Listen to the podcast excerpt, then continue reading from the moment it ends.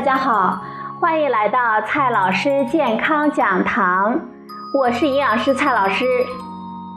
今天呢，蔡老师继续和朋友们讲营养、聊健康。今天我们聊的话题是：同样重量的泡面和碗面，哪一个更好呢？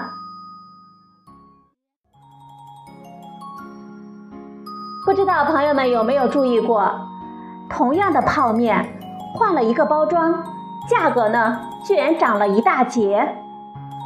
有这样两种泡面，分别是不同包装的某品牌的酸菜牛肉面，配料呢完全一样，净含量呢几乎一样，但是袋装的每包价格是两块四毛钱，碗装的呢是每碗三块六毛钱。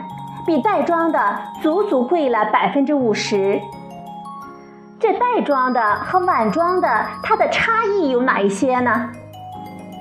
首先呢，先看第一个差异，包装材料的差异。很显然，纸碗的材料价格比塑料袋儿贵多了。方便面纸碗是多层复合的材料，常包括耐热的塑料膜。白卡纸、灰卡纸、印刷纸以及最外层的包装塑料膜。碗装方便面的盖子通常是指塑料和铝箔的复合材料，因此呢，它不能放在微波炉里加热。此外，碗面还要多一个塑料的叉子，多少呢也会增加一点成本。第二个差异。生产效率的差异，碗面由于包装材料和包装方式的关系，更容易受到外部环境的影响，因此在油炸面饼的时候，需要适当的延长煎炸的时间。碗面的装配工序比袋装要复杂，因此呢，生产线的装配速度比袋装的要慢。此外，碗装面的设备比袋装的复杂，价格呢也更高，需要更多的工人去维护。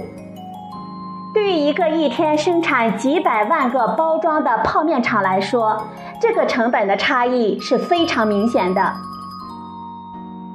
第三个差异，仓储物流的差异。两种包装最大的成本差异应该是来自物流仓储。从包装来说，塑料袋不怕压，不怕潮，可以做成一大卷就行。纸碗的堆头要大得多，你就想一想超市的一次性纸杯就知道了吧。纸碗呢还不能压，如果出现变形、压痕，可能就没有办法用了。生产出来的成品的体积差异也非常的大。因为碗面里面要留下足够的空间盛水，而且方形的袋装泡面显然比圆形的碗面更容易码放。从直观的感觉来说呢，一包五连装的袋装方便面的体积和两碗泡面的体积差不多大，也就是说，同样数量的产品，碗面需要占用三倍左右的库房空间。这对于物流运输来说简直就是个噩梦啊！因为这意味着一车袋装泡面的量和三车碗面的量差不多。说白了呢，这里面的油钱、过路费、车辆损耗、司机工资都要算到成本里去了。在进入超市的时候，同样的道理，库房的费用也要增加。再来看一下第四个差异，懒的代价。